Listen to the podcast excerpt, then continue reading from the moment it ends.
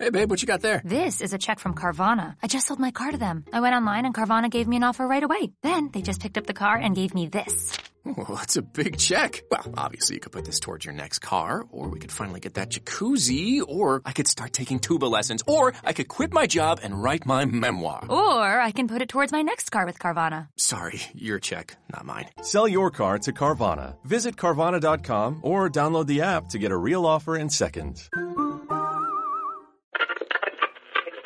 Esto es Subterfuge Radio.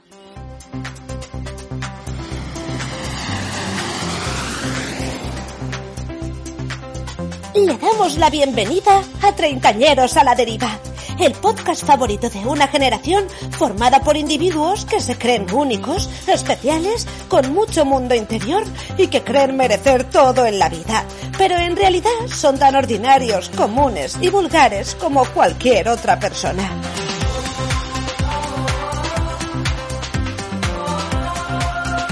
Treintañeros a la Deriva, un podcast dirigido y presentado por Sergio González. El capitalismo suele imponernos unos estándares de belleza difíciles de alcanzar, para así vendernos cremas antiedad, alimentos adelgazantes o viajes a Turquía.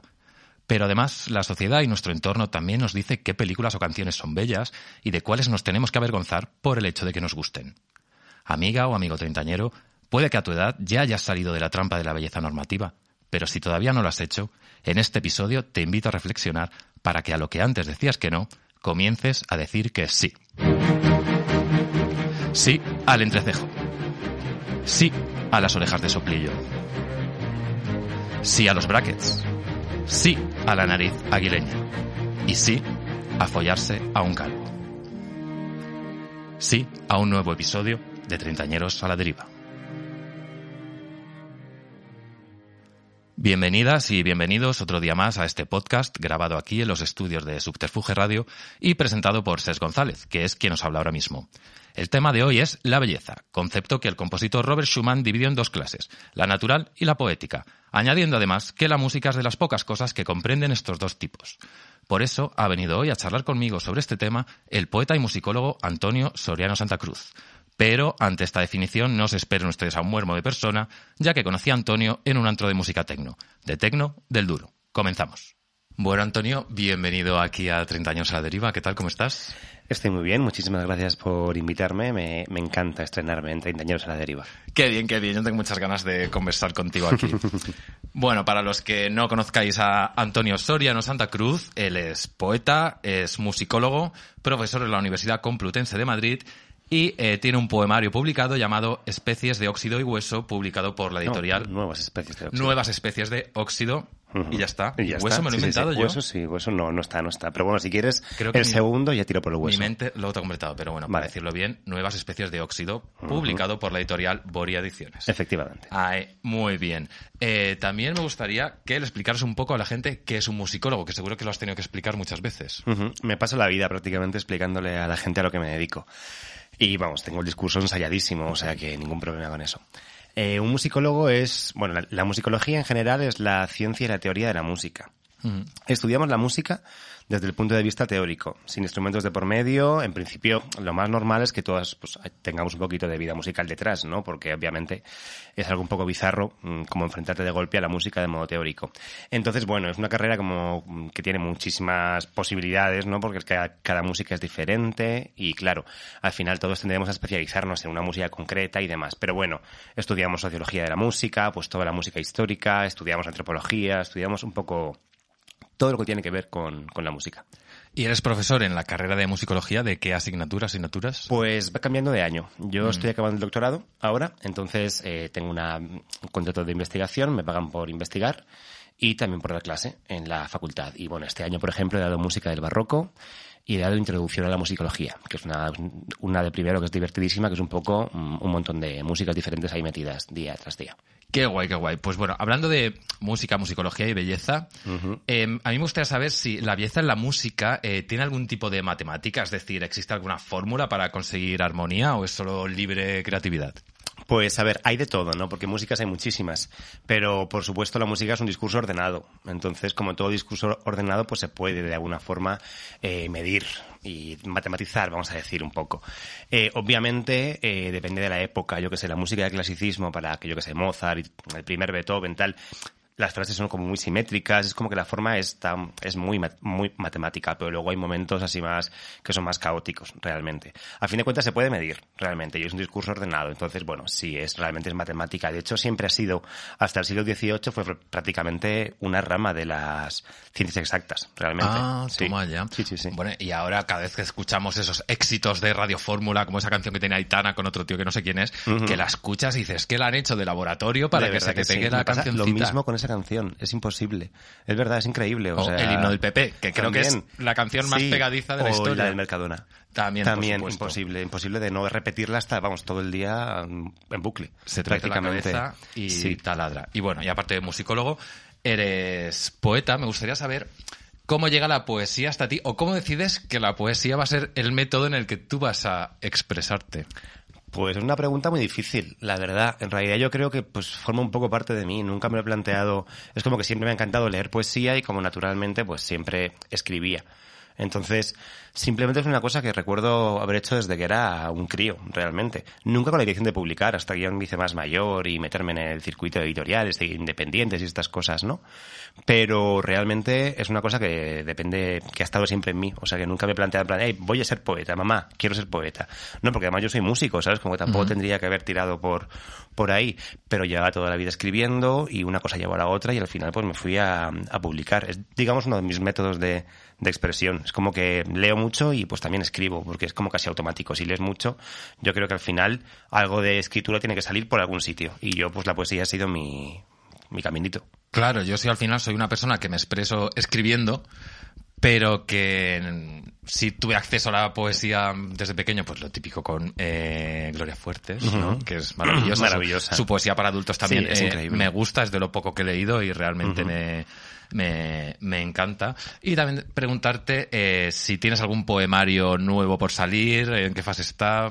Pues tengo uno que ha cambiado. A ver, es que también es verdad que hay que saber cuándo producir también, ¿no? Que esto es una cosa que estoy aprendiendo yo prácticamente estas semanitas. Eh, publiqué el primero en 2020. Y en 2021 estaba ya como en el segundo listo, tal. Entonces, claro, con el paso del tiempo ha cambiado de título, ha cambiado de partes y ahora estoy en un impasse, en plan de no tengo que producir tanto. Al final, como que estamos con este capitalismo tan voraz, tal y cual, y creo que este tipo de, de artes así tan cuidaditos es mejor que salgan cuando tengan que salir. Tengo un segundo poemario, no acabado, porque lo estoy revisitando muchísimo, pero bueno, dentro de lo que cabe, aspiro dentro de cuatro o cinco meses a empezar a intentar moverlo, que eso es otra historia, porque de aquí a que salga, pues pueden pasar más, muchísimo más tiempo. Si todo va bien, igual en tres años o cuatro está publicado, pero vamos. Genial. A estas cosas que no hacemos, que no nos corre prisa por, por el dinero, no hay que ponerle No, dinero desde luego no. timings.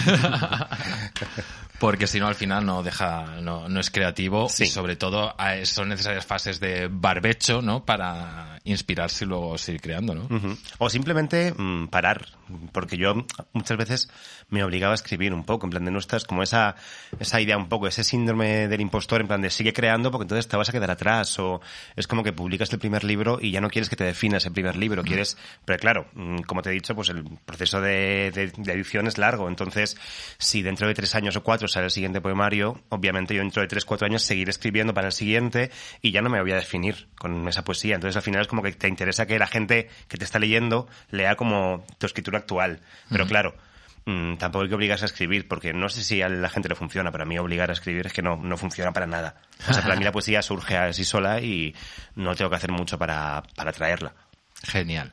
Bueno, pues he elegido contigo el tema de la belleza porque aunque yo no tengo ni idea de poesía, sí creo que es un arte que busca crear bellas imágenes a través del lenguaje, pero que además el uso del lenguaje ha de ser eh, conciso, sin explayarse mucho, es decir, no es hacer una novela eh, de mil páginas. Y bueno, aunque tú eres poeta y yo soy publicista, eh, aunque no lo parezca, creo que tenemos bastante, bastante en común. Yo sobre Sí. todo estoy especializado en redacción eh, creativa y creo que el lenguaje publicitario, el lenguaje poético mm, se parecen bastante. Sí, realmente sí. Van como a confluyen, yo creo, en, en esa sensación, ¿no? De buscar esa sensación así Pues el otro día, eh, leyendo la sección de Babelia del País, encontré un artículo escrito por Berna González que se llamaba La distraída poesía de los anuncios. En él comparaba el lenguaje publicitario con el, con el poético y hablaba de Fernando Beltrán, que es un poeta, ¿te suena? No lo he leído, pero sí que sé quién es. Pues es un poeta que está especializado en poner nombres a cosas, en, en namings. Entonces, por ejemplo, nombres de marcas como Amena, Faunia o Rastreator son suyos. Vaya. Y se atrevió a establecer seis diferencias entre publicitarios y poetas, que como estamos aquí ahora, publicitario contra poeta, voy a enumerarlas para ver eh, en qué coincidimos. La primera dice, el publicitario intenta convencerte, el poeta no suele estar convencido de nada. Totalmente de acuerdo. Totalmente de acuerdo. De hecho, la, la poesía es casi un interrogante realmente para el, para el que escribe. Yo también la verdad es que reconozco que a mis 36 años eh, no estoy convencido de nada. No, claro, no. Si hablamos a nivel, a nivel personal, vamos, mm, O como dijo esta chica en First Dates, que dijo, a mi edad lo único que tengo claro es que todo el mundo se droga y que el queso es muy caro. efectivamente, vamos, 100%. Yo estoy Sí, sí, un sí. poco en ese nivel. Eh, la segunda es que dice que el publicitario tiene 30 segundos, el poeta 30 versos, pero sabe que se lo juega todo en la elección de una sola palabra. Sí, o de un verso final. Sí, realmente el- eh, es mu- muy curioso como hay ciertos poemas que le dan sentido a una palabra o un verso concreto. O sea, hay como un motor interno dificilísimo de pillar, realmente. Es como que te viene antes el, el momento en el que quieres que el poema sea efectivo antes que lo que le va a rodear, realmente. O Pero, sea, por ejemplo, tú como poeta buscas mucho, es decir, eh, la rima o eres más libre en ese sentido. Hombre, soy libre porque a fin de cuentas yo creo que la poesía rimada es una cosa que se superó hace muchísimo tiempo. A ver, es interesante de vez en cuando como enfrentarte a la poesía rimada, ¿no? Pero es como que de alguna forma toda la poesía contemporánea huye de esa forma, a fin de cuentas, ¿no? Porque obviamente las artes pasan, todas las artes pasaron por las vanguardias de principios del siglo XX y rompieron todas sus formas. Entonces, yo creo que la rima ahora en la poesía pues tampoco es tan importante. De hecho, hay momentos, vamos, en Twitter hay muchísima gente que se mete con la gente que reclama más endecasílabos, más poesía rimada, porque esto un poco ya está pasadísimo realmente. Ahora importa más como el efecto del, del, del poema más que realmente la forma. Claro, quizás es un prejuicio que no tenemos los que no sabemos demasiado de poesía, no la consumimos mucho, que, reducimos la poesía a rimar, ¿no? ¿no? claro, porque también en el colegio te enseñan este tipo de poesía rimada, muy decimonónica, muy tal. Y no es que, vamos, hay poesía rimada que es preciosa, por supuesto, ¿no? Lo cortés no quita lo valiente. Pero bueno, mm, realmente ahora mm, prácticamente nadie escribe poesía rimada, porque no es necesario, porque lo que se busca, lo que el poeta busca y lo que de alguna forma quiere transmitir, creo que la, la rima es, la rima y la métrica más bien, es un impedimento casi. Muy bien. Pues otra, otra diferencia eh, que dice Fernando Beltrán es que el publicitario trabaja en equipo y el segundo está solo. Eh, ¿Siempre se trabaja desde la soledad? Sí, yo creo que sí. La poesía es una cosa muy introspectiva, realmente. Y a fin de cuentas, mm, no es que tengas que estar solo al 100%, pero cuando escribes estás completamente centrado en el papel y nada, o sea, yo he escrito poesías en, en afters, yo solo no estaba, obviamente, estaba rodeadísimo de gente y había un montón de personas, pero el momento de escritura es completamente una especie de barrera que te pones y que te encierras y eso como que siempre lo tienes contigo cuando escribes. ¿Y se ha dado el caso de poetas, de poemas escritos a cuatro manos o a seis manos? Sí, hay muchos ejercicios de ese tipo. Lo que pasa es que tampoco llegan, es, es más un oficio solitario. En las jam de poesía hacen como este tipo de, en los talleres también, obviamente, es una cosa que es interesante también, pero no es por regla general lo normal. A fin de cuentas es que es una tontería porque no sabes, yo no, por ejemplo no puedo, no puedo definir el estilo concreto de ciertos poetas, pero sí sé cuando no han escrito ellos un poema. ¿Sabes? Como que pillas enseguida el estilo, entonces enseguida hay algo que no, que no te cuadra. Más que nada porque el poema tiene un ritmo interno.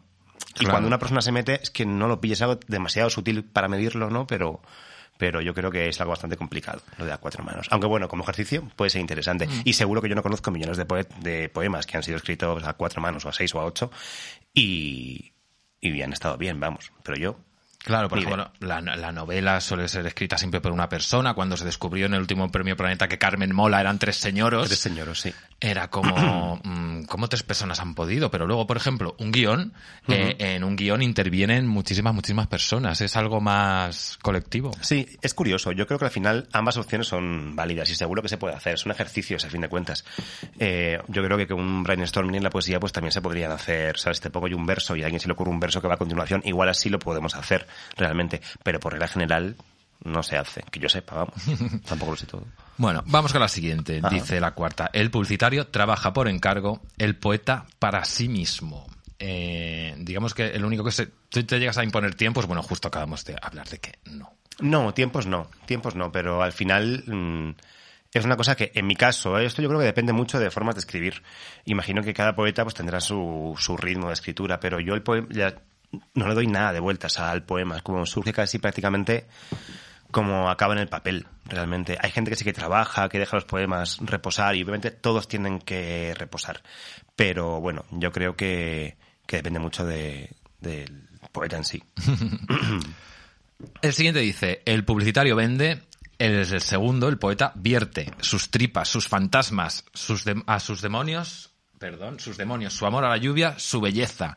Es decir, para ser poeta y para hacerlo bien hay, hay, que, hay que sacarse las tripas enteras. Hombre, no hace falta ser tan, tan intensa en general. Esto también es un poco el tópico del poeta, así que le viene la musa, ¿no? Y le grita y él tiene que... No, tampoco es eso, realmente. Hay poesía de cosas súper mundanas que es precioso. Hay belleza en la poesía, pero no es tanto siempre de las tripas. Es que imagínate, si tuvieses que mm, rajarte el estómago y tirar las tripas encima de la mesa cada, vez que escribes, mm, pues estaríamos más tiempo en el psicólogo del que ya estamos, ¿sabes? Quiero decir que vas a acabar todo con un brote psicótico al final.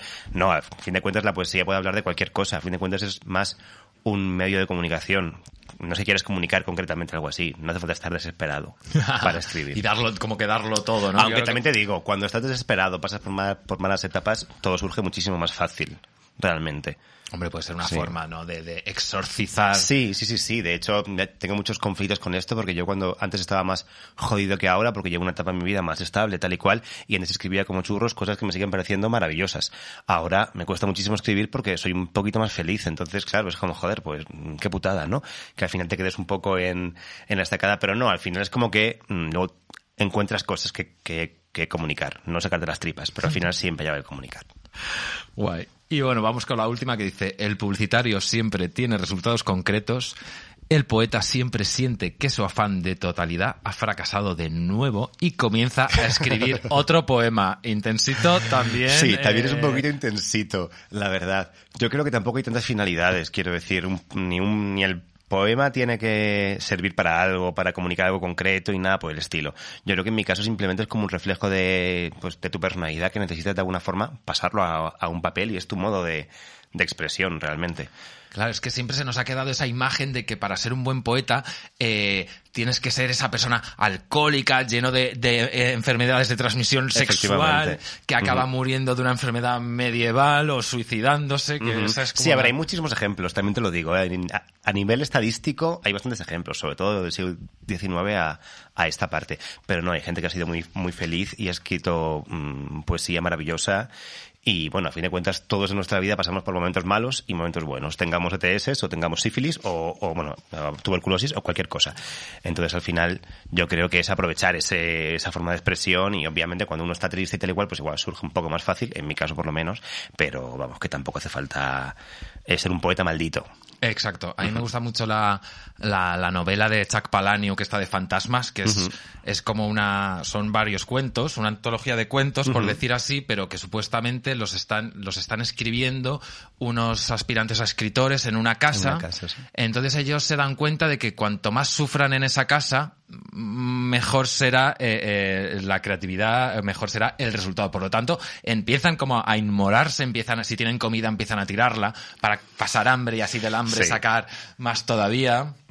Hombre, para que es un poco psicótico, ¿no? Entonces al final, pues, a ver, igual esto se puede hacer, es un, es un ejercicio, pero a mí no me sale a cuenta, también te lo digo a fin de cuentas tampoco hace falta sufrir. Ya se sufre bastante en la vida sin tú proponértelo y pues simplemente aprovechas ese, ese sufrimiento para escribir, que es también lo bonito de sacar algo bueno de algo que a priori es malo para ti, sin buscarlo. ¿Sabes? No hace falta clavarse un, un puñal en el esternón para, para que te salga el mejor poeta, poema del mundo. Gracias a Dios. Por ejemplo, yo ahora me he enganchado mucho a un programa que se llama Los Felices 20, que lo presenta Nacho Vigalondo, que es, me he enganchado, me parece la nueva hora chanante, también está Aníbal de Ojete Calor, y como entrevistan a diferentes personas en cada episodio, desde un premio Planeta a una escritora Yurena, eh, dice que, que se da cuenta de los que más han sufrido el, el, confinamiento fueron los músicos, los compositores de música, que es, eso es en lo, en lo que coinciden. Sí, a ver, la verdad es que ¿Por qué los compositores de música A particularmente? la hora de crear canciones. ¿Por qué? No lo sé. compositores. Me estaba pensando en los músicos que no podían tocar, obviamente, esta gente que no toca y no trabaja, pues entiendo que no lo sé realmente. Eh, los creadores, a fin de cuentas, en el confinamiento, pues el tema es que el aburrimiento es una mala inspiración. Eso sí que es verdad. Eh. Eso sí, o sea, cuanto más te aburras, yo por lo menos, y creo que en general en todo el mundo artístico, el aburrimiento no vale mm, para nada, realmente. Entonces, si buscas un poquito de experiencias así un poco más intensas, el confinamiento fue todo lo contrario. Bueno, aunque habrá de todo, habrá gente también que se habrá pasado el confinamiento sin parar o mentalmente mm, Para mí fue ultra estimulante. Eh, No sé por qué, pensaba que me iba a acabar sacando los ojos con una cuchara. Sí, yo igual.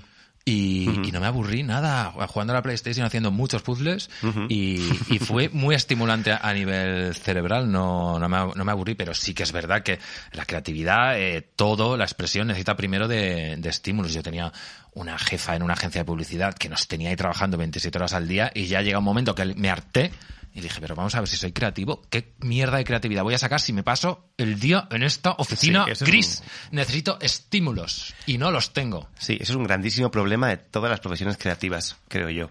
Que estar en unos, mm, trabajando como si fuese eso, estar en una oficina o en un banco ocho horas al día. Y realmente el trabajo creativo nunca ha funcionado así, ¿no? Como tú dices, requiere estímulos, requiere de movimiento, de reposo, de cambios. Claro, es que es un poco, es el gran problema. Yo creo que al final estamos un poco encerrados en estas lógicas de trabajo y es que no funciona así. Hombre, por supuesto, en mi caso eso de la creatividad publicitaria es que es llevar la creatividad a- a- al sistema fordista eh, de- Totalmente. de, de producción Sí, capitalista. pero yo creo que está pasando prácticamente, o sea, lo veo muchísimo, incluso en la poesía también, ¿sabes? Es como que me da la sensación de que se publica muchísimo más que antes, ¿sabes? Pero Claro. En- yo creo que funciona, todas las dinámicas de trabajo creativo están funcionando así, realmente. Menos quizá tanto la música, al menos la que escucho yo, sí que es verdad que mm, sacan menos cosas. Pero la poesía, por ejemplo, también es verdad que está como muy de, están sacando un- una cantidad de poemarios por año, algunos poetas, y luego la calidad creo que tampoco, creo que les hace un poco de mella a su, a su, Por supuesto. sí, a eh, su trayectoria, creo yo. Es curioso porque ahora se han puesto de moda estas eh,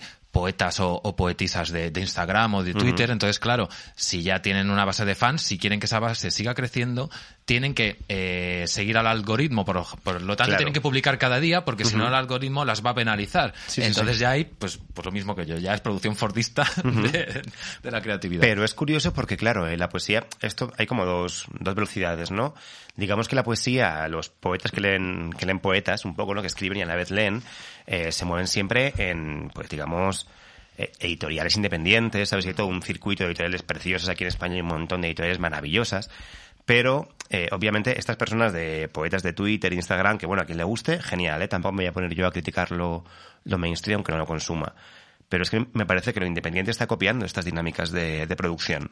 Creo que lo estoy viendo en poetas, ¿sabes? Que, que, bueno, que están muy bien valorados y que están sacando un nivel, ¿sabes? Y a mí personalmente no me parece que lo estén haciendo bien, porque, bueno, yo en general creo que es una opinión que todo el mundo tiene. Realmente, que la poesía está como bajando del nivel. Creo que cuanto más produces, mm, menos calidad tienes. Sobre todo esos niveles. Obviamente no es que, que, por esa regla de tres podías solo hacer un libro en tu vida, pero tampoco es eso, ¿sabes? Pero encontrar como el, el tira y afloja con la industria yo creo que es fundamental. Y pararte a pensar un poco qué quieres hacer, porque al final es lo de siempre. Igual no tienes 85.000 seguidores, pero tienes 1.500. Y 1.500 para una editorial independiente pues te cubre los gastos y le da para seguir publicando. Entonces eso es dinero para una editorial. Entonces, claro, hay una lógica ahí empresarial también. Pero creo que también dentro de unos años igual nos estamos, mm, mm, llegamos a una crisis, realmente. Porque no podemos producir tanta poesía, que si nos queremos que todo el mundo lee poesía. Que el gran problema es que hay más poetas que gente que lee poesía. Ese es el gran problema de la poesía española. Hay más poetas que gente que lee poesía. Eso es verdad. Bueno, yo creo que en todas las profesiones creativas es lo que, lo que está pasando. Pero bueno, ha llegado el momento de dar paso a uno de mis patrocinadores. Yo bien que voy de anticapitalista, pero en cuanto me ofrecen un poco de dinero por patrocinar una sección, eh, yo bien que me bajo los pantalones, pero es que, queridas amigas de 30 años a la deriva, yo no tengo padrinos en la vida ni familia rica de la que vaya a heredar. Así que damos paso a la sección de vuestra revista favorita que podéis encontrar cada miércoles en vuestro kiosco de confianza. Intensita Magazine.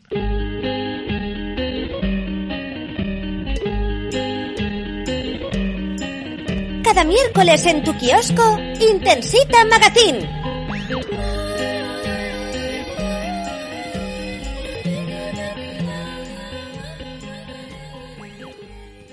El El nuevo número de Intensita Magazine viene calentito con reportajes tan suculentos como Deja ya de echarle la culpa a la pandemia que ya estabas cucú de antes o 10 trucos de maquillaje para que no se note que te has pasado la noche llorando y comiendo chetos. Pero además, comprando la revista de esta semana te llevarás de regalo un compact disco, la mejor selección de música para cantar sola en el coche a grito pelado y así sacar tu furia interior. Tú, Antonio, ¿cómo sacas ¿Con qué canción sacas tú tu furia interior? ¿Con qué canción sacas? Es que tampoco soy muy de furia yo. Es verdad que nunca me definiría. O sea, creo, que la ira es una cosa que apenas tengo realmente. Yo saco la, la ira con vino o sea, con vino, aparto la ira con vino. Pero, vamos, en general no soy una persona que necesite, vamos, no tengo una frustración constante. Lo que hago es desconectar completamente y ahí sí que me pongo, pues bueno, yo que sé, mm, cosas más buen rolleras un poco para contrarrestar. Pero si algo que te guste cantar así como desgañitarte ahí. Mm, bueno, vamos, millones de cosas. O sea, yo canto, canto muchísimo. Me encanta cantar con el piano, me encanta cantar en la ducha, me encanta cantar, vamos, en, me encanta cantar en general. Eh, yo me pongo Chabela Vargas, me pongo tal, y me pongo a, a, cantar como si fuese Chabela. Total, ahí me, y me parto el, vamos, haciendo, haciendo canelones o haciendo macarrones. Eh, exacto. parto el que mi vecina tiene que estar, pues es que es muy maja. Pero mi vecina tiene que estar ya un poco hasta, hasta el coño. bueno, tú luego irás otras cosas. Bueno, pues eh, en esta sección de Intensita Magazine, como estamos hablando de la belleza, quiero que hablemos de esas canciones que nos avergüenza reconocer que nos gustan, esas canciones que escuchamos a escondidas porque a nosotros nos parecen bellísimas, pero vamos a creer que a los demás mmm, no. ¿Tú tienes alguna canción que te dé vergu como Pues sí, la verdad es que sí. O sea, bueno, como que ya no, pero eso ha sido una cosa que he trabajado muchísimo. O sea, claro, con el tema de la musicología, tal y cual, siempre he tenido muchos conflictos en plan, ay, me gusta esto, ¿sabes? Y no quiero que, que la gente lo sepa y lo escuchaba, o cosas que escuchaba rollo casi por casi por nostalgia también, ¿no? O sea, yo fui un adolescente heavy, y gótico después. Entonces hay un montón de música rollo que escuchaba con 13 años, que Mago de Oz, por ejemplo, que no me pondría a escucharlo ahora nada, pero a veces me hago unos remember en el gimnasio que me emociona de una forma tremenda. Me gusta Mago de Oz ahora? Pues no lo sé. No lo Yo sé. Te juro que sé la, que la me encantaba. Sé que me encantaba. Entonces siempre pienso, como alguien me oiga escuchando Mago de Oz, o sea, es como que mm, te afecta un montón, en plan de, ay, ¿no? ¿Qué van a pensar de mí, no? Pero al final también eso hay que trabajarlo y mira, todos somos, tenemos una parte ahí muy culta, una parte muy mamarracha que también hay que trabajar y tirar para adelante realmente. Por supuesto. Pues, eh, hablando de canciones que a otros les parece una mierda, pero a uno mismo le parece pura poesía, eh, yo he traído una que creo que es, es una canción tan mala que da la vuelta y que encima, como tú, Antonio, recitas poesía que da gusto, que da gusto escucharle. Vamos, yo le contrataría para que me recitara los WhatsApps. Si, algún, si algún día soy un excéntrico millonario, te voy a contratar, te voy a pagar mucho mientras dinero. me paguen lo que, lo que tú quieras. Así que te voy a pedir, por favor, Mm. que eh, me recites cuál poesía, una de mis canciones eh, favoritas. Mm, Cuando quieras. Un, dos. Los micrófonos. Olé. Los micrófonos. Proba, proba. Los micrófonos sin amor. Los micrófonos. Cuatro, cinco. Los micrófonos, el sexo, no micrófonos. Chicas lindas, los micrófonos, mercados, drogados, calados.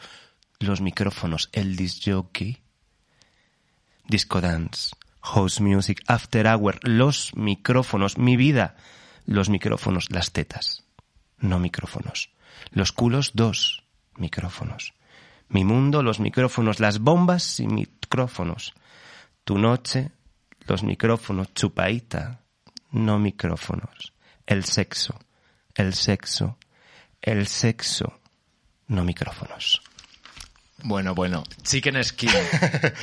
Qué maravilla esto, la verdad, es un ejercicio que voy a hacer muchísimo. O sea, claro. Es que, es que Tata Golosa es de las personas Que más sí, infravaloradas. Y, y porque creo, que una- eh, creo que el- la estructura que tiene se, se, se asemeja mucho a la poesía. Seguro que hay poetas Sí, que, que total, tienen... no, por supuesto. Esto de, de repetir una palabra que da ritmo interno al, al poema se hace un montón, se hace un montón, realmente. Y ahora como que acabo de verlo clarísimo que esto, vamos, es totalmente poesía contemporánea, realmente. Muy bien, y además es un gracias. rollo muy de performativo, ¿sabes? Estos poetas que improvisan un poco en las performances poéticas, tal y cual. Esto podía estar, pero perfectamente. Hombre, pero perfectamente. O sea, alta calidad poética. Tata Golosa a tope. Me gustaría aquí que, eh, que analizáramos un poco la canción, porque mm, veo mm, cosas, eh, porque por ejemplo dice, las tetas, no micrófonos, Mm, los culos, dos micrófonos, o la- las bombas sin micrófonos, lo entiendo. Está ahí haciendo un Sí. alegato. Sí, gracias, sí. Tata Golosa. Pero luego dice, mi vida, eh, la- eso, las tetas, no micrófonos. Mm, quizá no quiere que se las agarren como si fuera un micrófono. Quizá no quiere... O que igual cuando las muestra quiere que se concentren en ellas y no quiere que haya nada más alrededor. Yo lo he interpretado así. Como rollo corporeidad de la poeta, ¿sabes? En plan de, si saco las tetas es para que concentréis en ellas, nada más. No, hace no hay micrófono. Efectivamente, no hay micrófono. Hay mis tetas. necesario. Qué maravilla. Es que... mm, y luego los culos, dos micrófonos. Ah, bueno, es un poco como... Igual es una analogía, ¿no? Así una metáfora clarísimamente. Como los dos micrófonos. Mira, un culo, dos culos, ¿sabes? Rollo por la forma de los dos micrófonos. O quizá un culo es más sonoro, ¿no? Le das así una palmadita. Puede ser también. Y lo de las bombas también, pues como no hace falta más sonido, ya hacen sonido suficiente, quizá. sea No, no, por yo eso. creo que está Pero diciendo es no a la muy guerra. interpretable al final, ¿eh? No, sí. te- Yo también me gusta más pensar que dicen no a la guerra. Sí, sí, sí. Y lo de chupadita, no micrófonos, pues esto ya puede ser más interpretable. Realmente. Pues- Igual por lo mismo de las tetas, ¿no? También, porque es verdad que lo que no tiene micrófonos son el sexo, las tetas y chupadita. Eso es lo que no tiene micrófonos. Es como que te concentras en lo que tienes que concentrarte. Claro. Pero yo chupaita, yo creo que antes que una felación se refiere a chupaita de Sí, M, ¿no? puede ser, puede ser, puede ser. Sí, puede ser. ¿No? Que no tienen por qué estar mm, no relacionadas. Quiero decir, una cosa puede llevar a otra. Eh, sí. Sí, la verdad es que sí. Sí, sí, sí. Eh, bueno, pues eh, yo te animo a que hagas algún día No, un de- de ejercicio con tus sí. alumnos o, De verdad que sí, esto es una maravilla. o algo así. Pero bueno, vamos a terminar ya la sección patrocinada por Intensita Magazine con una canción bien intensa que me gusta a mí, que me pongo yo cuando me arreglo antes de salir de fiesta, que es una canción de la cantante Cristina D'Avena y la canción se llama L'estate migliorice che c'è, el mejor verano que hay. Vamos a escuchar su momento más de subidón. Siamo colore scegliere e tutto ciò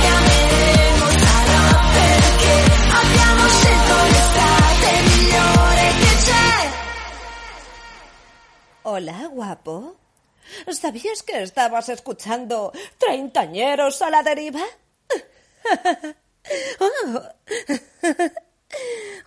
Bueno, terminamos ya. Eh, si quieren que le pongamos la canción entera, Intensita Magazine, que me pague más, ¿vale? Bueno, cambiamos de tema, volvemos a la belleza, aunque en ningún momento con Tata Golosa hemos dejado la belleza. Efectivamente, siempre ha estado con nosotros. Y ahora quiero sacar un par de temas que están relacionados con, con la belleza de, de, de lo físico, pero no de lo humano, de, de lo físico, de lo material, ¿vale? Y una de ellas es la belleza de las ciudades. Y es que el otro día en Twitter eh, se lió parda porque de repente uno eh, publica en Twitter la típica foto de Callao con el cartel de Sueps y pone de texto ¿Hay una ciudad o hay algo más bonito que esto?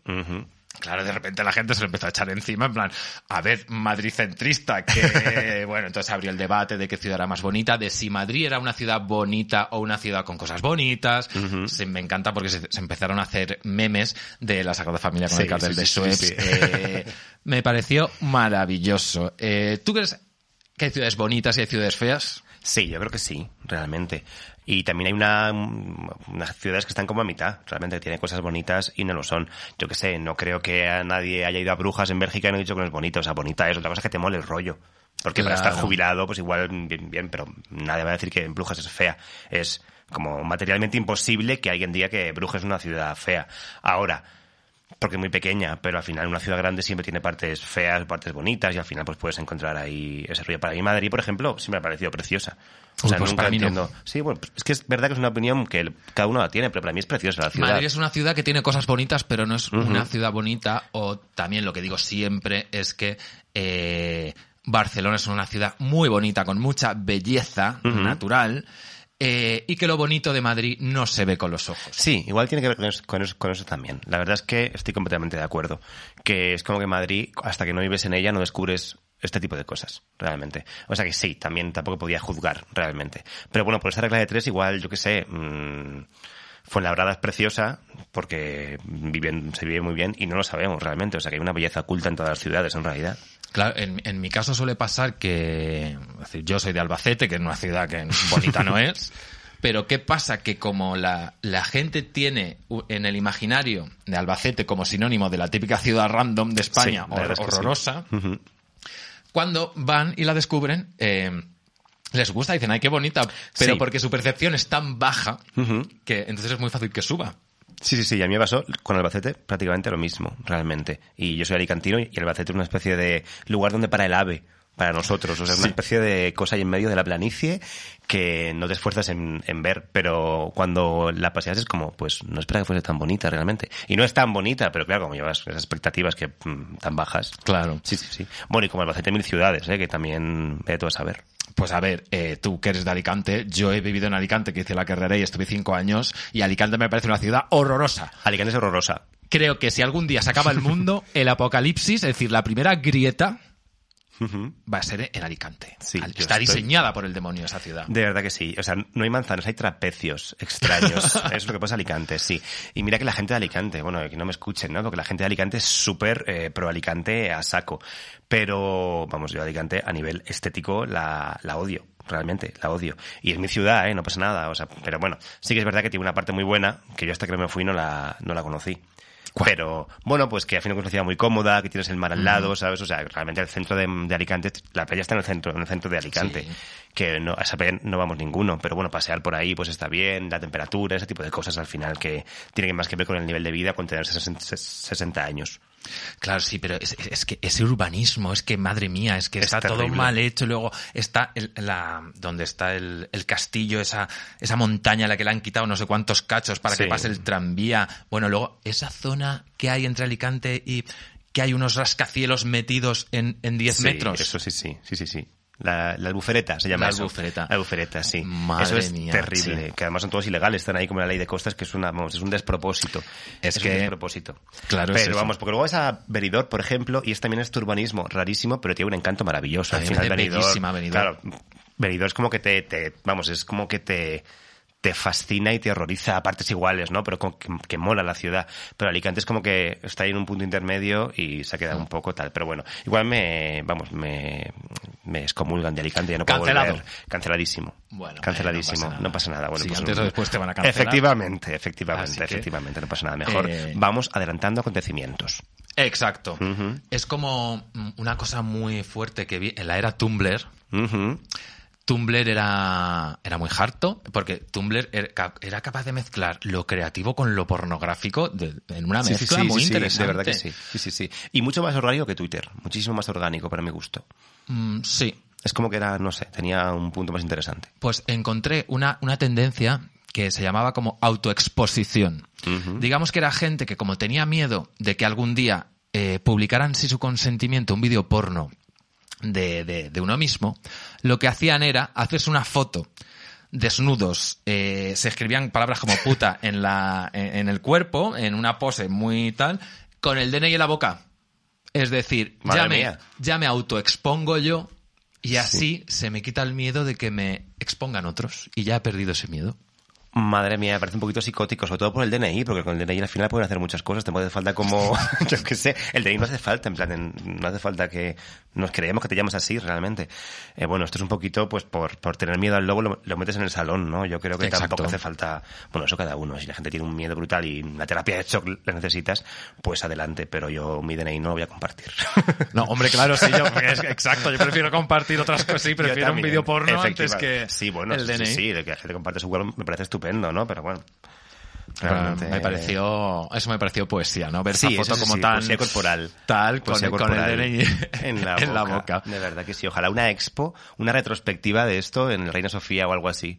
Con todo el mundo ahí con el DNI en la boca desnudo. Eh. Yo iría a verla. Yo es que cuando cuando apareció Tumblr dije, pues si es que no hacen falta museos, si es que, hombre, no hace falta, no hay que estar derribar el, el Reina Sofía, pero que el arte, para mí se estaba haciendo, el arte Sí. más contemporáneo, se estaba haciendo en, en Tumblr, me parecía... Sí, es que había cosas maravillosas realmente. Y esto en Twitter no pasa tanto, porque la gente de, de vez en cuando comparte lo que hace. Pero en Tumblr era más como una libre, una libre circulación, ¿no? De arte, y eso molaba muchísimo, la verdad. Y además eso, de lo que hicieses, mm, desnudo con el DNI en la boca, o pintando, o escribiendo, incluso también había muchísimo movimiento de poesía. Sí, sí. En Tumblr había muchísimo. En general eh, también había relato corto, había un montón de cosas interesantes, la verdad, ahí. No, me pareció maravilloso. No, no recuerdo por qué lo cerraron, pero bueno, desde ese momento pues el porno pasó a Twitter. Sí, efectivamente. Sí, todo, yo creo que todos transitamos de la misma forma. Exacto, entonces ahora pues yo lo que digo, pues en Twitter, si, si explota una bomba en España, el primer lugar donde te vas a enterar es en Twitter, antes que los telediarios. Lo que van a hacer eh, los telediarios es replicar vídeos que han visto En Twitter. en Twitter. Que cada vez lo hacen más, realmente. Incluso te, te ponen como el tweet directamente en pantalla. y Es como, ah, qué bien, gracias. Exacto, que luego ves a, a, la- a los becarios de redacción diciendo, hola, soy de las noticias de la sexta, ¿te importa si sacamos el, el vídeo? En fin, eh, Periodismo contemporáneo. Toca, sí, sí, sí. Lo que antes era periodistas, ahora son, eh, ¿cómo se llaman? Colaboradores freelance.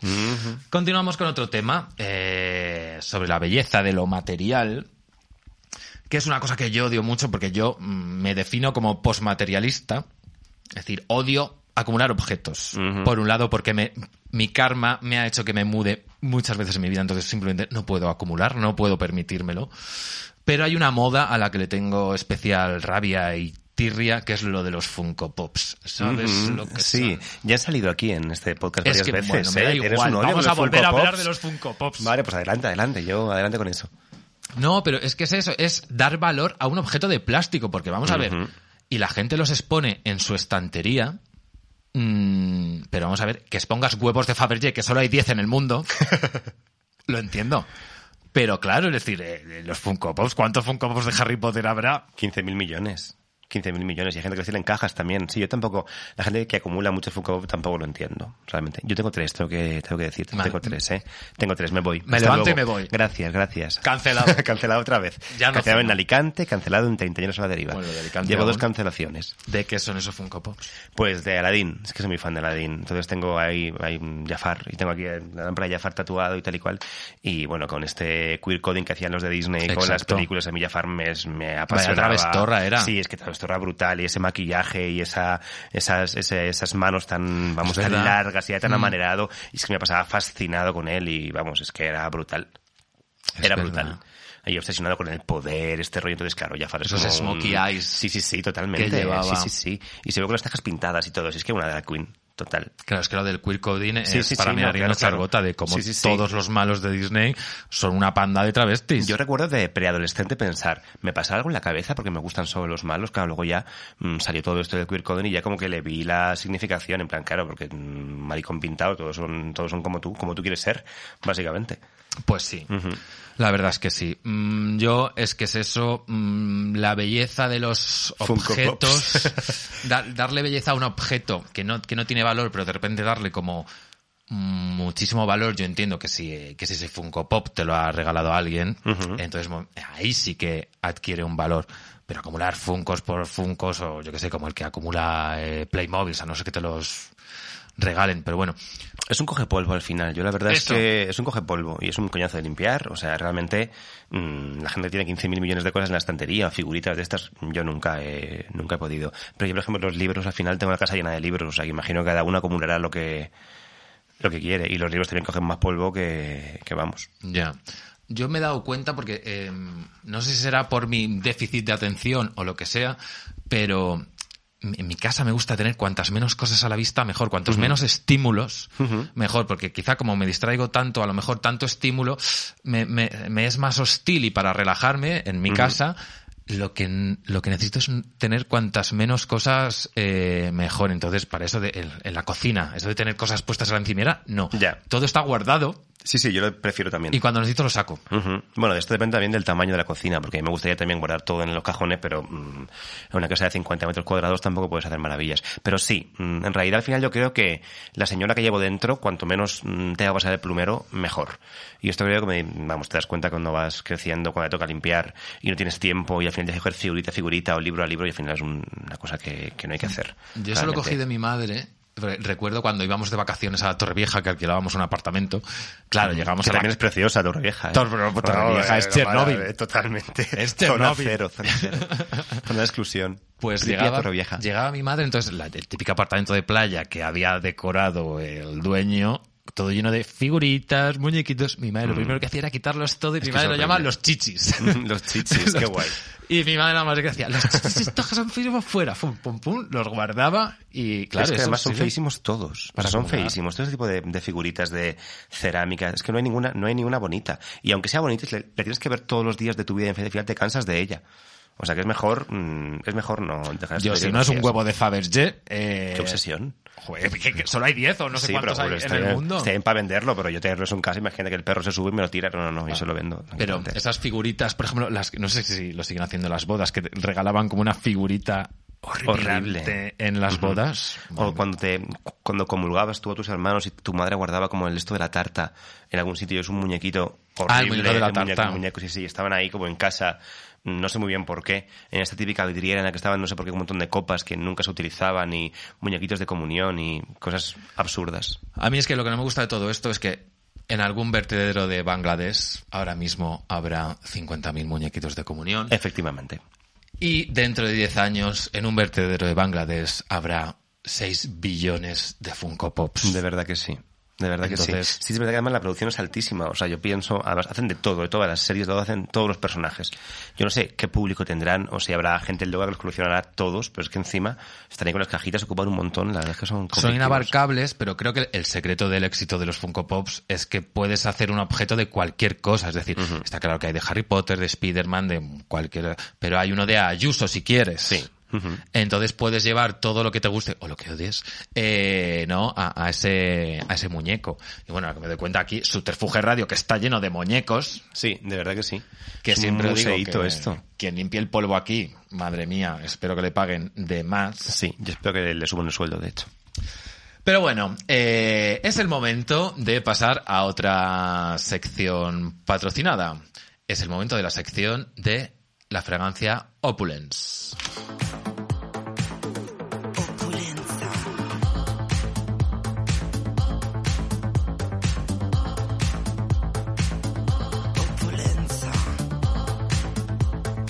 Opulence, el perfume para ella. Me encanta. ¿Te encanta la fragancia? Me encanta la fragancia y la opulencia en general. Bueno, pues eh, ahora luego cuando salgas, eh, por supuesto nuestro patrocinador te va a hacer entrega de, de una cesta de productos Ah. Opulence Ay, que bien, aparte de la fragancia, tamaño normal, tamaño de viaje, lleva desodorante y gel de baño. Muy bien, ¿lo dices por algo? No, no, no, Vale, pues, vale, porque más es más siempre, Vale, siempre, sí, siempre, acuerdo, de acuerdo. siempre. Y tú, querida amiga, espectadora, espectador, espectadores de 30 años a la deriva, que te preguntas, ¿a qué huele Opulence? Pues yo te digo que Opulence huele a frivolidad, a tener solo amigos guapos, a reírte por lo bajini del modelito que lleva tu compañero de trabajo ese día a la oficina, decir que no piensas hacer cola para entrar en esa discoteca porque hacer colas de gente fea. A eso huele Opulence. Así que, amiga, corre a tu perfumería más cercana y hazte con un frasco. Bueno, y como no, Opulence nos trae la sección más frívola. Ya estamos siendo un poco frívolos, pero Sí, ahora sí, sí, sí. más. Ahora ya eh, a tota virolla, como dicen en, en Valencia, y nos tiramos de la motora. Así que vamos a hablar de belleza física, de, de- de- de atractivo. Y bueno, me ha, me ha encantado porque en diversos grupos de amigos de WhatsApp eh, les he preguntado, digo, ¿qué parafilias tenéis? Es decir, ¿qué, eh, ¿qué cosas que en un principio mm, se consideran feas a vosotros os parecen atractivos? Entonces, vamos a ir comentándolos, a ver si, si acertamos o no. Lo que más eh, ha dicho la gente ha sido orejas de soplillo. Que Sí. a mí también me encantan y me Sí, sí, ponen las orejas de soplillo. Sí, sí, a muchísima gente le ponen, la verdad es que sí. Me gustan mogollón. Eh, a mí la verdad, sí, la verdad es que son muy atractivas, realmente. Son muy atractivas. De mucha personalidad, una cara, unas, unas, unas orejas de, de soplillo. Y ¿Dónde está el problema también? Es, en realidad es, es estupendo. Pero claro, la chapa que de pequeño te dan, No, claro, ¿no? claro, de que pues eso por no eso. es bueno o tal, eso es horroroso. Pero yo recuerdo mm, en la serie esta de Leticia Dolera de Vida Perfecta, hay un personaje que, que tiene como un- ay, es- tiene como diversidad mental, no sé cómo decirlo bien sin que me cancelen, Ya estamos cateladísimos. que ¿eh? le Pero falta un minuto río. al microondas, Sí. por decir así, Ujú. Y tiene las orejas así y, un- y cara de corky, pero es que joder, es que está buenísimo. Yo viendo esa serie está diciendo, eh, ¿por qué me está poniendo tanto esta persona minusválida psíquica? Pero bueno. Qué maravilla. Yo, mira, un prejuicio físico que tengo es lo de los hombres a los que se les nota que llevan las cejas depiladas. No lo soporto. A mí tampoco me gusta nada, pero nada, nada, nada, nada. Y además es que, bueno, y en general ya estoy un poco ya harto de las piernas depiladas también. Es como que ya eso se ha quedado muy metrosexual de los 2000 y yo creo que, que vamos, que no hace falta ir mm, sin nada de pelo por ningún sitio. Es una cosa que ya me tira un poco para atrás, la verdad. Eh, es que ahora mismo lo de depilarse las piernas eh, es patrimonio de ese señor de 43 años que trabaja en una consultora, vive en Pozuelo y vota Ciudadanos y, hace running. Sí. Y de muchas musculocas, eh, tam- también te lo digo. Que en el gimnasio van todos depiladísimos, de abajo arriba. Bueno, de abajo arriba no lo sé, no Claro. ver, soy un mitón O tampoco, se- decir las piernas, ¿eh? O eso de depilarse las piernas pero llevar barba. No, ya, es que no claro, es lo- por ese tipo de cosas, pero que tampoco se lleva, antes que tampoco había barba, pues bueno, pues dices, mira, no hay pelo en ningún sitio. Pero ahora es como que, no sé, esos tupés también así como rapaditos y las piernas depiladas, no sé, de repente me, me genera conflictos. Mm, a ver, yo la verdad es que ya al final digo que cada uno que se quite el pelo que quiera, que to- todo el mundo tiene pelos que le salen por donde no. Quieren. Entonces, bueno, que cada uno haga lo que quiera. Pero sí que es verdad que mm, yo una vez me tiré a, un calvo. A mí me encantan los calvos. Soy calvo y me Ujú. ponen los calvos. Pues me tiré a un calvo que además llevaba el láser hecho por todo el cuerpo. Eso era demasiado. Ya, es que era demasiado. Yo creo que se puso, se puso demasiado de moda y hubo gente que se vino muy arriba, pero muy arriba. Claro, y encima son modas, porque también hubo una moda en la que mogollón de tías se hicieron el láser en el chocho, vamos, que tampoco sé si es la ingle o el no sé qué, el chocho. Y eso es una moda, y ahora, esa moda ya no está tan... Ya, hay que tener un poquito de cuidado con esas cosas, la verdad, porque al final, ¿qué vas a hacer? Claro, pues todos A ver. esos tíos que se depilaron las cejas dentro de cinco años se las tendrán que pintar, ¿Qué como? Alaska. Drag Race. madre mía. Va a ser eso. Va a ser eso. Madre mía. Eh, también una parafilia que tengo yo son eh, los corresponsales de telediario. Me parecen súper atractivos. Pero bueno, es una parafilia curiosa, ¿eh? Curiosa. No sé, me parecen súper atractivos. Juan Carlos Franganillo, que ahora está presentando el telediario, empezó, em- estuvo antes en Washington.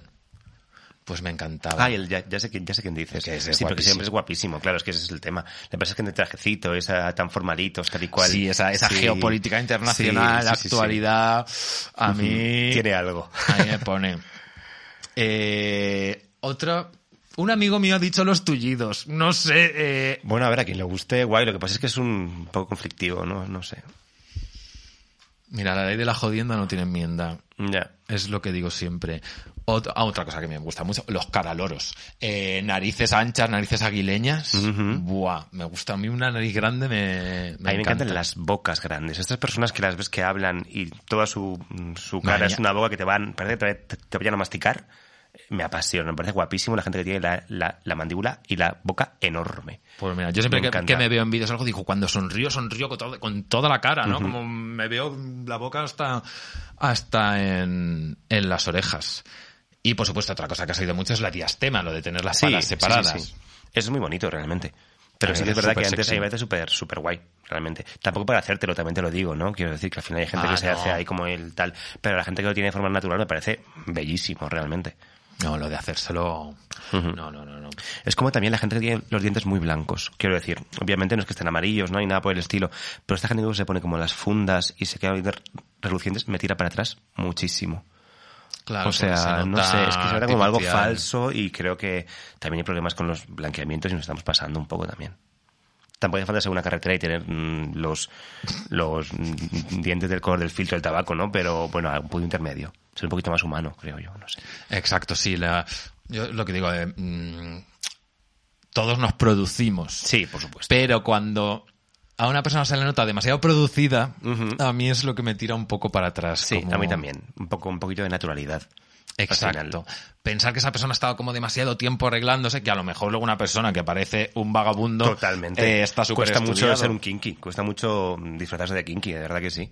Es como encontrar el punto justo en que te quede bien la ropa e ir como quieres ir y no parece que estés aparcando coches en el Carrefour. Realmente. Que bueno, que igual pues también, pero vamos, que sí, que es un punto, es un punto que cuesta mucho pillarlo, es el- lo de vestir como un kinky. Y otra cosa que ha salido mucho, las cejas tupidas, las cejas anchas y los entrecejos. Eso también es Ujú, algo Sí, que- a mí me gusta también bastante. Y luego tengo otra, una pregunta o un pensamiento que tengo que es que mm, la- las tendencias de la belleza cambian, por supuesto. Me da la sensación de que en el caso de las mujeres antes eran las tetas y ahora son los culos, lo que más mola. Y en el caso de los hombres antes eran los abdominales y ahora son los pectorales. Sí, sí, sí, sí. No, no, no había pensado hasta ahora, pero tienes toda la razón. Creo que hace 10, 15, Sí. 20 años en un hombre era la tableta de chocolate, Sí. los abdominales y ahora es Tetas al aire. Sí. Pectoral y Sí, sí, sí. pectoral Sí, sí, eso que parece que te vayan a sacar un ojo con las tetas. Que a veces, claro, con las mm, camisas y tal y cual, a veces sí quedan horribles también. O sea que tener también un poquito de cuidado con los pectorales. Pero sí que es verdad que, vamos, es como el canon, tetas fuertes. Y ahora, en el caso de las mujeres, las tetas ya no, ahora es los culos. Totalmente. Que bueno, ahí sí que se puede entender por... Eh, ¿Cómo se Los llaman Kardashian, estas? sí, sí, Eso, sí, los sí, sí, por supuesto, sí. A ver, igual los, los, los hombres también, pero no sabemos de dónde ha venido porque no lo estamos tan analizándolo. Pero seguro que también es una tendencia de alguien que se ha ido copiando poco a poco. Yo creo que estas cosas funcionan así. Seguro que es por algo, a saber. Claro, es más fácil de detectar en el caso de, de- de Sí, las mujeres. Porque se vende más este tipo de cuerpos y tal y cual, y se vende mucho el cuerpo del cuerpo de la mujer. Yo creo que los hombres funcionan de una forma un poco más sutil, pero seguro que también es una tendencia sociológica que se puede Hombre. analizar y tal y cual. Hombre, seguro, segurísimo. Bueno, pues ya después de rajar un poco, eh, damos Un poco, por dice. cerrada. damos por cerrada la sección de Opulence, el perfume para ella. Opulence. El perfume para ella patrocina Treintañeros a la deriva. Y bueno, Antonio, también una cosa que todavía no hemos hablado es que Antonio, aparte de poeta, musicólogo, eh, eres presentador del el segundo mejor podcast de la historia de este país. Eh, De la humanidad, ¿por qué no? De la humanidad, Sí. del, del universo. Eh, el podcast se llama La Mirada Singular, que es un podcast que presentaste junto a la maravillosa cantante Annie B. Sweet, que nos enamoró a todos. Y bueno, eh, voy a decirlo, la amiga soy yo. Eh, Me Ujú. gusta tanto este podcast porque yo estuve en el guion y en la dirección y, y- y todo detrás. Y yo fui quien, quien, quien aposté por Antonio como presentador y la verdad fue un éxito. Pero bueno, para, ¿de qué va? Primero cuenta a los espectadores de qué va La Mirada Singular, ese podcast que podéis escuchar available on Spotify y en todas las plataformas. Como tú seguro que se lo has tenido que explicar a, alguien acá. cuando te decían, ¿de qué va? ¿Tú qué les decías? Pues la verdad, eh, la mirada singular eh, es como una especie de conversación de bar con eh, una persona que, bueno, que produce, ¿no? Hay artistas, tenemos invitados que también son matemáticos, tenemos un poco, digamos, un invitado que, que va variando. Yo desde la poesía y Annie Bisut desde la música es como que hablamos un poco de la creación un poco contemporánea, ¿no? Pero bueno, así de una forma muy distendida y tal y cual, eh, nos, él nos explica su, modo- su, su modo de trabajo y en medio de, bueno, en medio no, durante el podcast, como si fuese un programa de Radio 3 trasnochado, realmente, Me pues encanta tenemos... eh, Era lo que quería ahí, conseguir. Totalmente. Metemos poesía que la recito yo. Entonces, es como que eh, la divulgación de la poesía es como que es algo que está en el podcast, ¿no? Porque hay poesía contemporánea, poesía clásica. Para alguien que de alguna forma no sepa, le guste la poesía, pero quiera conocer nuevos poetas, pues siempre tenemos ahí cinco o seis poemas que están leídos y vamos hilando con diferentes temas. Y bueno, son seis episodios, la primera temporada. A ver si hay segunda. Y bueno, cada episodio pues tiene un tema así muy general que tiene que ver con los poetas, per- perdón, con los poemas y también con los invitados. Pues tuvimos a Javier Amena, tuvimos a Julieta Álvarez, que es una, vamos, hace cerámica en una forma increíble. Tuvimos a Guerrando, tuvimos, bueno, hay gente interesantísima realmente por ahí. Y, y sobre todo tus amigos, que era la- uno de los po- primeros acercamientos que de repente la poesía en un podcast, eh, ¿por qué? Creo que quedó bastante bien, bien hilada. Eh, ¿Tus amigos poetas cómo recibieron eso? Pues bien, la verdad. Eh, lo recibieron bien. Les pareció interesante el formato, la verdad, los que, vamos, los con los que con los que he hablado más, porque hay muchísima gente que la tengo rollo, pues, en Twitter y tal y cual, que, bueno, igual les tengo desvirtuali- desvirtualizados, pero tampoco es una cosa que quedemos mucho. Pero con los que hablé, algunos de los que estuve recitando, la verdad es que estaban encantados. Eh, uno, mm, como por supuesto te daban las gracias por haber metido su, su poema. Y también como que el formato les, les gustó mucho, porque no es un podcast de poesía realmente. No. Es un podcast mm, en general, ¿sabes? Pues mm, que se habla de un tema con un creador que tiene que ver con el tema también, ¿no? Y la música y la poesía es casi un telón de fondo, realmente. Pero, pero bueno, la verdad es que el formato les gustó mucho. Realmente es una forma diferente de acercarse a la poesía. O sea, al final es una buena forma de hacer que no haya tanto vamos, que la poesía no, sea- no sea solo para, para poetas. Porque la gran mayoría de gente también, mis amigos que no son poetas, también les encantó escucharlo. Realmente es como, para ellos era como escuchar un, pro- un programa de radio que te pone tus canciones favoritas, ¿no? Pues, o, ca- o canciones que Claro. no conoces. A fin de cuentas, era una cosa que era muy novedosa y que, bueno, pues la persona que lo pensó era intelig- inteligentísima, inteligentísima. Maravillosa. Inteligentísima y maravillosa. Así de claro. Eh, luego, de, dos meses después, me despidieron de ese trabajo, pero no pasa nada, ahora tengo No otro. Eh, donde cobro mejor. más. Ah, claro, eso es. Pero bueno, que sea segunda temporada, espero que la haya y yo me alegro de que haya 50.000 eh, temporadas. Eh, yo recomiendo eso, está en Spotify, se llama La Mirada Singular y hay episodios maravillosos sobre el tiempo con un matemático, sobre la inspiración con el artista Aitor Saraiva, que es maravilloso, que lo es. o con Javier Amena, que es sobre música y es creo que lo bonito es que el resultado es que es muy inspirador, ¿no? Y que te da muchas ideas, te da hasta ganas de, de anotarlo todo. Bueno, este momento ya spam, lo dejamos por... Venga, lo eh, dejamos, ya está hecho. ya por podemos- aquí, y ya para terminar y cerrar el tema de la belleza, como no, eh, mm, le he preguntado a mi santa madre, o a mi iluminada madre, eh, cómo ve ella el tema de la belleza, pero a través de sus ojos, o a través de su mente, que es la mente de- del budismo. El budista. Entonces, es lo que me ha dicho ella sobre la belleza. Hola cariño, ¿qué tal? Hoy el tema es la belleza. Voy a empezar por la belleza externa. Su causa principal es haber practicado la paciencia en vidas anteriores, entendiendo la paciencia como una aceptación con alegría de lo que nos ocurre, tanto cuando se cumplen tus deseos como cuando no se cumplen. Y la belleza interna. ¿Qué es la belleza interna? Pues es una mente en paz y feliz. Y su causa principal es tratar a los demás con afecto, cariño, no desear que sufran y teniendo en cuenta que su felicidad y libertad es tan importante como las nuestras. Esto ya lo hacemos con determinadas personas, pues familiares, amigos, pero lo tenemos que ampliar a todos los seres. Con esta actitud, ¿qué ocurre? Pues que no perjudicamos a los demás, o por lo menos no tenemos la intención de hacerlo, por lo que nuestras relaciones serán siempre agradables, có- cómodas y disfrutaremos de bienestar físico y mental. Si continuamos manteniendo esta forma de considerar a los demás, será la semilla para disfrutar de la belleza interna en el futuro. Un besito, cariño, te quiero. Mi madre sí que es intensita, Magazine. Ay, yo adoro a tu madre, o sea, me encanta este momento de, de Treintañeros a la deriva, o sea, me flipa, y me flipa lo que acaba de decir, o sea, Todo lo una maravilla, una maravilla. Y no sé si sí. te has dado cuenta que al principio, justo al principio, cuando habla de la belleza externa, dice que es el resultado de la paciencia trabajada en vidas anteriores. De verdad que sí. Es decir, que según el budismo, cuando una persona es bella, es porque ha trabajado la paciencia en sus vidas anteriores. Yo una vez hace años le presenté a un novio, a mi madre, y mae, eh, me lo dijo, qué guapo es, eso es que ha sido muy paciente antes. Qué interesante, esa, es que parece que no están nada, nada conectados realmente. Qué guay. No lo sé. Eh, entonces, eh, yo siempre, eh, ya esto yo lo llevo a la coña, siempre digo a mis amigos, desconfiad de los feos que algo mal han hecho en una vida igual anterior. Son, igual son impacientes los pobres, quiero decir, Ya, yo, soy muy, yo soy muy impacientes. impaciente, o sea, voy a ser feo en mi siguiente vida. Yo en mi siguiente Porque vida voy a ser horrible, ¿no? Por esta regla de tres, no sé, no sé cómo, no sé qué habría sido en vidas, en vidas anteriores. Luego le pregunto a mi novia a ver cómo me ve, pero vamos, mm, la- en mi siguiente vida voy a ser un cranco total. sí, sí, yo Total, feto total, malayo total, por- total. Ahora estoy trabajando mi paciencia cada vez más. Sí, también tengo que trabajarla, pero vamos, es una cosa que también dificilísimo trabajar. En este, con este vida, en movimiento, tal.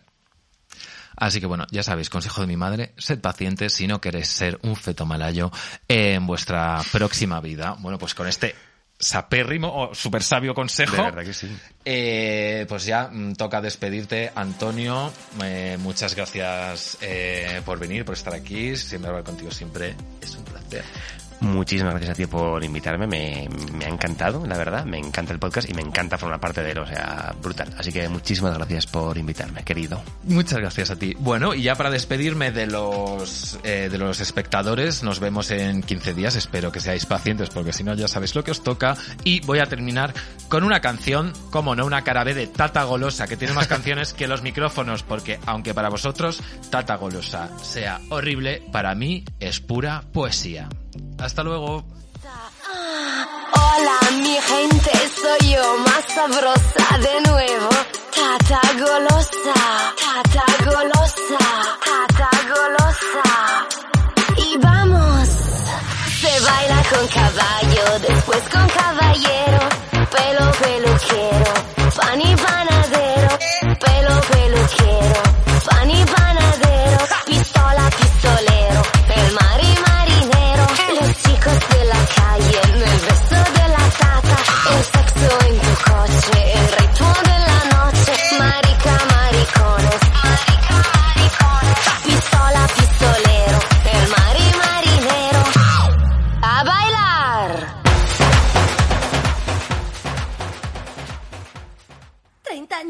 A la deriva.